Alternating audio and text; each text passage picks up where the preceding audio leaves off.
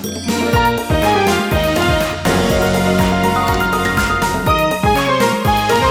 てるから作るまでリサイクルの天才ライフアシストチャンネル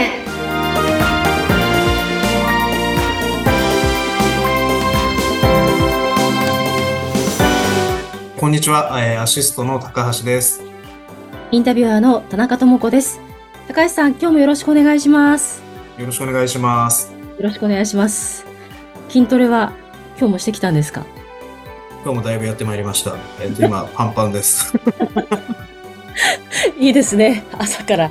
で、仕事前にね、して来られるっておっしゃってたので。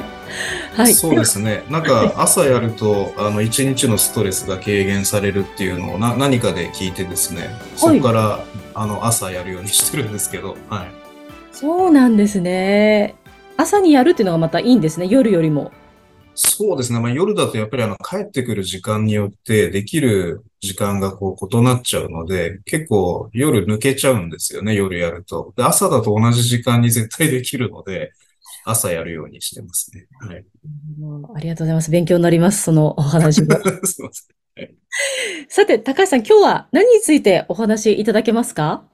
はい、そうですね。まあ、不用品回収の部分なんですけれども、まあ、ちょっとこれからあの、夏に入るというところで、まあ、あの、お子様たちが夏休みに入るっていうところで、まあ、この時期あの、まあ、やっぱ春は、あの、引っ越しのゴミっていうのが多いんですけど、不用品を回収してほしいっていうのが多いんですけれども、あの、まあ、やっぱ夏になってくると、まあ、お子様が夏休みでご自宅にいるっていうのもあるのか、あの、お子様の、あの、不用品っていうのを回収のご依頼が多いのかなと思いますので、まあ、その辺で何か、こういうふうに捨て、あの、出していただけたら、あの、お安くなりますよとか、まあ、ちょっと若干ためになるようなお話ができたらなと思っております。はい、ありがとうございます。そうですよね。7月だと子供たちの夏休みに入りますからね。あの、子供の不要品っていう、例えばどんなものが挙げられますか？まあ、一番多いのが、やはりあの、勉強机ですね。はい。ああ、勉強机が不要品になるんですね。もういらないくなっちゃそううんですね。はい。え、勉強机とか、あとはまあ、自転車とかですよね。うんお子さんの自転車とか。で、こう、なんかこう、お子様のサイズが変わっていくようなものっていうんですかね。あの、そういうのが多い印象がありますね。はい。確かに勉強机って絶対使いますけど、ある程度の年齢になるともう卒業する時期が来るんですね、勉強机って。うん。なるほどそうで。すね。はい。しかも結構幅取りますよね、勉強机大きいから。そうなんですよ。なるほど、勉強机とか自転車とか。そうですね。で、多分、あの、まあ、お話聞く限りですけど、まあ、そういうのを、大きいものをこう、搬出して、で、新しいものを入れて、こう、ちょっと模様替えしたいとか、あの、雰囲気変えたいとかっていう理由が多いみたいですね。はい。うーん。あの、素朴な疑問なんですけど、自転車を廃棄するのも、アシストさんにお願いできるんですね。大丈夫です。自転車1台とかでもいいんですか？自転車1台でもいいんですけれども、まあ、1台回収するのに、どうしてもやっぱりトラックを用意しなければいけないので、まあ、そうするとちょっと運搬費が自転車1つ回収するにしても、まあ、例えば、えー自転車とか他の大きなものとか10点、20点回収するにしても、トラックにかかる費用っていうのが同じになってしまうので、まあ、できれば、あの、自転車、で、また、勉強机とか、まとめるのであれば、不要品まとめていただければいただくほど、あの、運搬費っていう部分は、あの、コストダウンできるのかなと思いますね。はい。なるほど。1台、自転車1台捨てるのも、他にいろいろこう捨てるのも一緒。結局は一緒の費用を払わなきゃいけないってことなんですね。そうなんですよ。どうしてもトラック1台出すと、そのトラックのお金がかかってしまうので、はい。なので、まあ、一つっていうよりか、あの、まとめて捨てていただく方が、あの、お得かなと思いますね。はい。そうですよね。他に何か、あ、そっか、まとめて捨てるもの、別にお子様のものじゃなくてもいいんですよね。そこのトラックの中に入るよそうですねはい。まあ、例えばもうそうですね、難度とか、あの、そういう収納のところにずずっと眠っているような、いつか捨てようと思っているものとか、あの、不要品だけこうまとめてることとかってあると思うんですけど、まあ、その時に一緒にまとめて出していただく方が、あの、お安くはなるのかなと思いますね。なるほど。あの、本とか書籍とか新聞紙とか、そういう紙系のものっていうのは捨てられるんですか？一緒に。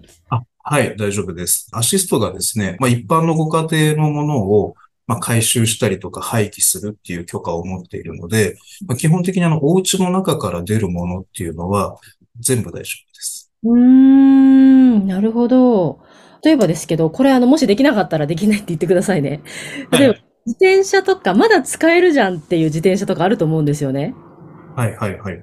で、とかもまだ、あの、サイズアウト、そのお子様にはサイズアウトしちゃったけども、まだ使えるじゃないっていうのあると思うんですけども、それってそのままなんかこう、リサイクル品として販売したいみたいなことも相談できたりするんですか？はい、あのーそれももちろん、なんていうんですかね、こう、クオリティにもよると思うんですけれども、ええはい。あの、まだリユース可能なものであれば、あの、それは買い取るっていうこともできます。それアシストさんにお願いしていいんですか？それも。はい、大丈夫です。それすごいありがたいですね。うんうん。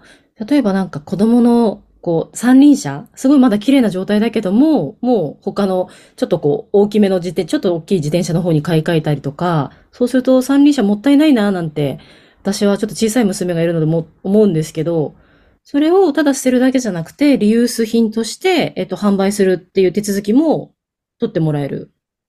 そうですね。まあ、需要があるものであれば対応は可能なんですけれども、はい。不用品っていう形になってしまう可能性の方が、あの、うん高いかもしれないですけれどもはい。そういった対応もできます。はい。いや、それはありがたいですね。大体そういうのって、あの、ね、ど、どうやって売ろうかな、みたいな、あのう、ん。思ったりしますし、はい。有名な、あの、〇〇借りとかにね、出し、出そうかな、なんて思っちゃったりしますけれども、はい。なかなか手間かかりますからそうね。なんごですよ自身でやるとそう、ですね。そうはい。そう、そっか、そういうのをご相談できるっていうのはすごいありがたいですね。で、はい。あのー金額面で言うと、例えば今、はい。自転車とか、えっと、お子様机、勉強机とか、こういうのをお願いした場合の金額って大体いくらぐらいからとか、いくらぐらいとか、ありますか？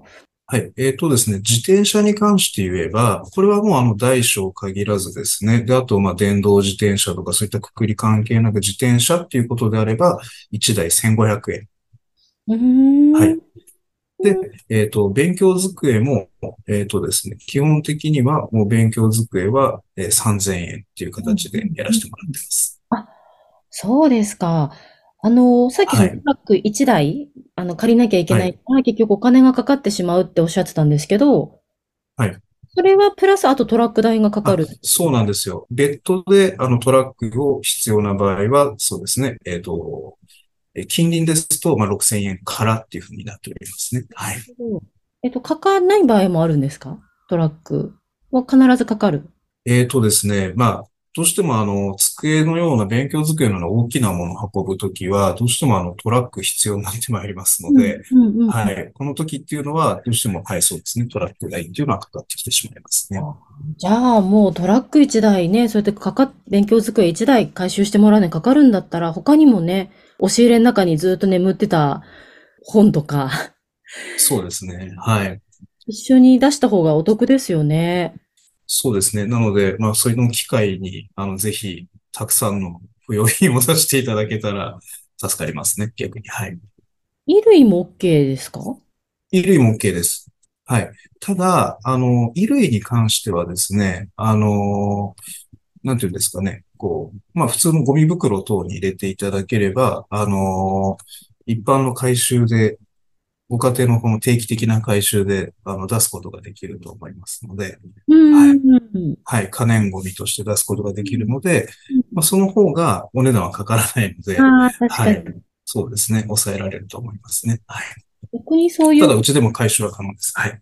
アシストさんでも回収は可能だし、あの、今みたいにあの、アドバイスくださった可燃ゴミの日に、こう出せる、可燃ゴミとかまあそういうこう出せる、そのね、住んでる自治体によってちょっと違うと思うんですけど、普通に出せばまあお金はかからないで出せるっていうのも、うんそういうのもこう教えてくださるのはありがたいですね。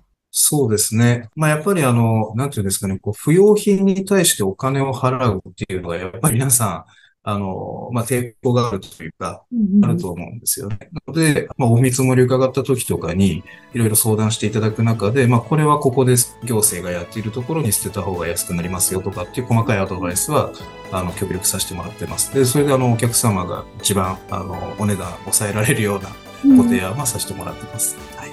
ありがたいです。あの、高橋さん、また、あの、次回もですね、この夏のゴミ、粗大ゴミについて教えていただければと思いますので、よろしくお願いいたします。よろしくお願いいたします。ありがとうございました。ありがとうございました。